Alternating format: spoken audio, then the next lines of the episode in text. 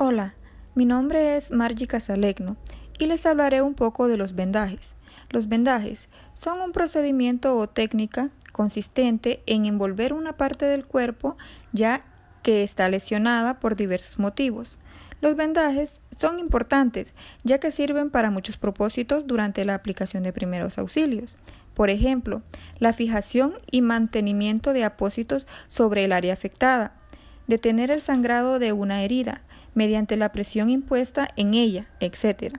Y tiene como objetivo mitigar el dolor, promover el bienestar físico y conservar la buena posición corporal. Vendajes. Los vendajes o la acción de vendar consiste en la aplicación de una venda sobre una parte del cuerpo con fines preventivos o terapéuticos. Es utilizado en diversos casos, como en tratamiento de heridas, hemorragias, contusiones, esguinces, luxaciones y fracturas. Hay diferentes tipos de vendaje, como ser el vendaje blando o contentivo, vendaje comprensivo, el vendaje rígido, vendaje suspensorio y el vendaje protectivo. Vamos a hablar un poco de cada uno de estos tipos de vendaje, que es como el vendaje blando o contentivo. Permite sujetar curas aplicadas en el área afectada. El vendaje comprensivo tiene como finalidad detener una hemorragia en el punto aplicado. El vendaje rígido, en este se logra una inmovilización completa de la parte afectada. Como ejemplo de este vendaje es el yeso. El vendaje suspensorio es el que sostiene el escroto o la mama. Por último, hablaremos del vendaje protectivo, que se utiliza como un modo de prevención ante posibles agentes patógenos que pudieran entrar a la herida. La aplicación de estos vendajes limita y fija los movimientos e impide los desplazamientos, además de facilitar el sostén de algunas partes del cuerpo. Aparte de estas aplicaciones, favorecen también el retorno de la circulación venosa y moldea zonas del cuerpo, en especial los muñones de amputación. Hablaremos sobre las formas de vendaje. Por ejemplo, vendaje circular, el vendaje en espiral, vendaje en 8 y el vendaje recurrente.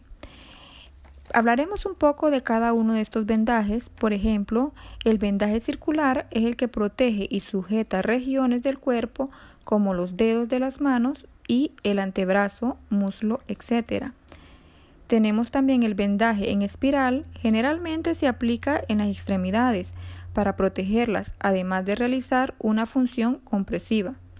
El vendaje de 8 se aplica en las articulaciones como tobillos, rodillas, codos, etc.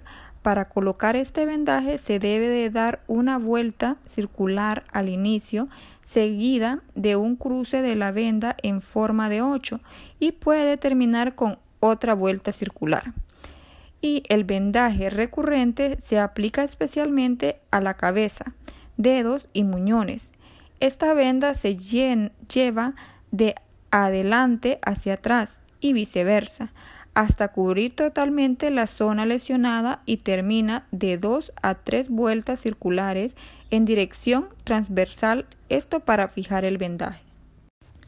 Para la realización de los vendajes tenemos algunas normas, como ser lavarnos las manos antes y después de cada vendaje, proteger las prominencias óseas antes de vendarlas, utilizar la venda más adecuada, vendar de manera uniforme y firme, fijar el vendaje con esparadrapo, registrar en la hoja de enfermería la fecha, hora, tipo de vendaje y venda utilizada.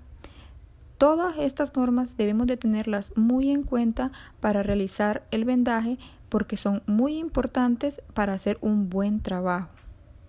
Un buen vendaje tiene que reunir una serie de condiciones, como ser una, no debe de producir dolor, debe quedar firme, no debe de ser muy voluminoso y no debe ser colocado sobre la piel lesionada.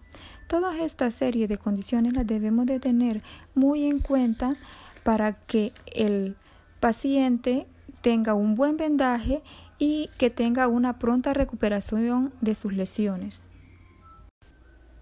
En conclusión, podemos decir que los vendajes es un procedimiento que precisa de una serie de conocimientos y habilidades específicos. Un buen vendaje ayuda a una buena recuperación y es por eso que es muy importante tener conocimientos de cada uno de estos procedimientos porque nos pueden ser de utilidad en caso de una emergencia, ya que hay diversidad de clases de vendaje y saber cuál es la correcta para cada lesión es de vital importancia y sobre todo hace la diferencia al momento de realizar un vendaje. Y hay que recordar tener en cuenta cada uno de los pasos y normas a seguir al momento de realizar un vendaje, porque es de vital importancia para una pronta recuperación del paciente y así sus lesiones puedan sanar conforme a lo esperado. Bueno, esto sería todo sobre la importancia de los vendajes. Espero haya quedado muy claro cada uno de los tipos de vendajes, cómo utilizarlos adecuadamente y cada una de las normas y condiciones a seguir al utilizar un vendaje. Espero sea de su interés y de su total agrado. Me despido de ustedes y muchísimas gracias por su atención.